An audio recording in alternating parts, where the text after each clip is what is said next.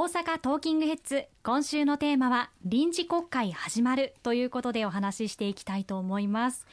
さてオープニングでもお伝えしたんですけれども岸田首相が物価高円安への対応構造的な賃上げ成長のための投資と改革を宣言しましたが公明党としての方向性はいかがでしょうか？はい。あの公明党は先月9月の25日に第14回公明党大会全国大会を開催をさせていただきました。そこで山口夏夫代表が再任されまして新しい体制執行部が気づかれて出発を図ったところでございます。そうした中で地域の皆様の声をしっかり国政に届けていく、国会に届けていく、その戦いを全力で今国会も行っていきたいと思っております。岸田内閣としては今月10月中に新たな総合経済対策を取りまとめることになっています。今の物価高、燃料価格の高騰の中で、また新型コロナ対策、こうしたことを進めていかなければならない中で、まあ、財源となる補正予算も成立を図っていく、そのために全力を尽くすということになっております。先日9月の28日には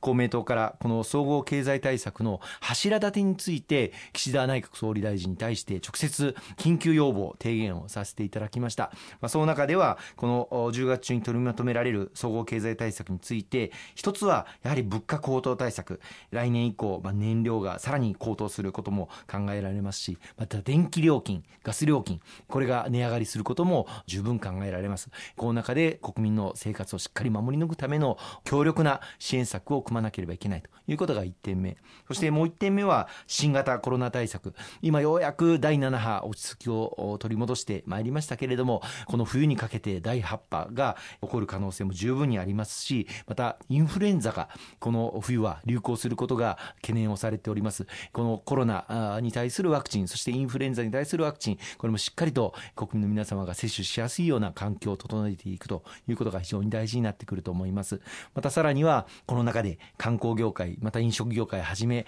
大変に深刻な経済的打撃を受けておられるまた受けてこられた中小企業小規模事業者の方々たくさんいらっしゃいます。こうした方々への支援策も今回の新たな総合経済対策で充実をしそして強化をしていかなければいけない。そして最後に公明党としてこの総合経済対策の中に力強く盛り込んでもらいたいと言いましたのが人への投資子育て支援策。また防災減災対策こうしたものをしっかりと総合経済対策に盛り込んでいけるようにこれから具体的な肉付けが始まってまいりますけれども今月中はこれが大きな焦点になってまいりますのでぜひともご注目いただければというふうに思います。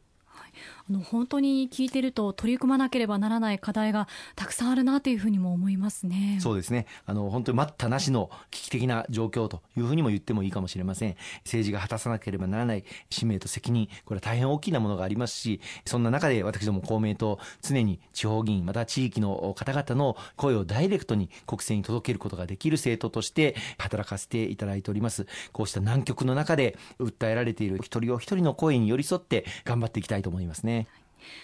物価高に関してなんですが生活に大きな影響出ている方もたくさんいらっしゃると思います。あの燃料の高騰物流コストにも大きな影響が出ていますよね。そうですね。あの9月の9日の時点でこの物価高燃料高騰対策については新たなパッケージを取りまとめてそれを実行に移しております。例えばあのガソリンへの燃油補助についてはレギュラーガソリンリッター168円台前後で今ずっと推移をしておりますけれども、はい、これも国から大体リッター30円から40円ぐらいの補助がなされて、まあ、この値段まで引き下がっております。これが実は先月9月で終了する予定だったんですけれども、これ10月以降も延長する、年内いっぱい続けるということも決定の運びとなりました。また、特にこの物価高で打撃を受けておられるのが低所得のご家庭でございます。はい、具体的には住民税非課税世帯の方々に対して1世帯当たり5万円の現金給付を行うということを決定をさせていただいて、順次今、その給付に向けた手続きをそれぞれ市町村の方で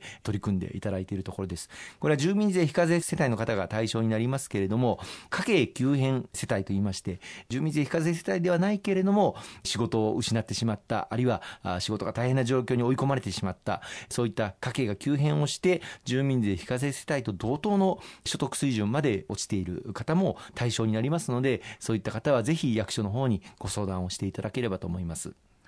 そんな中で電気代の負担軽減もされるっていう話も伺ったんですが、はい、先の参議院選挙で公明党山口夏夫代表からこの電気代の高騰の中で政府を挙げて負担軽減策を取るべきだということを強くあの訴えました。その結果検討が進んでまいりまして先般岸田総理からはこの電気代に対する負担軽減策をこれまでの前例にとらわれずに大胆に行うということを表明をしていただきました。その具体的な内容についてはまあこれからですけれどれども10月中には大きな方向性が見えてくるんではないかというふうに思っておりますので頑張っていきたいと思います。はい、本当にあの家計が圧迫されているということもね懸念されていますからぜひこちらもねされていただきたいと思います。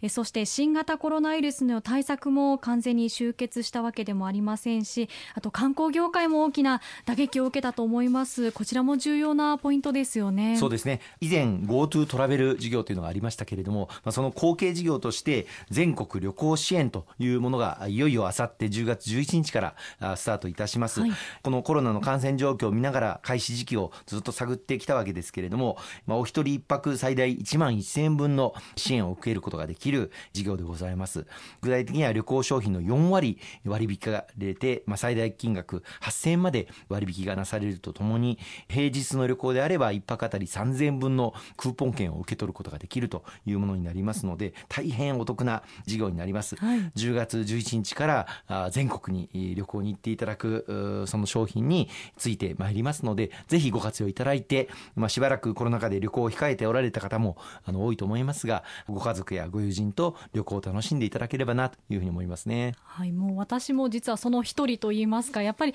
コロナで行けなかったところのストレスと言いますか、本当に旅行に行きたいので、今回のこの全国旅行支援は非常にその起爆剤になると言いますか、旅行に行きたかった、でも行けなかったという方を後押しする支援策になりそうですよね。そうですね。あの全国に旅行する際に活用できるんですけれども、いつから始まるか都道府県によって若干スタート時期が違う都道府県もあります。例えばあの東京都は10月の20日から、まあ、ホテルとか旅館も多いので、どうしても準備が間に合わないということで、10月の20日から東京にも行くことができるようになりますので、ご注意いただければと思いますね。はいこれから紅葉のシーズンでもありますからぜひ活用していただきたいと思います。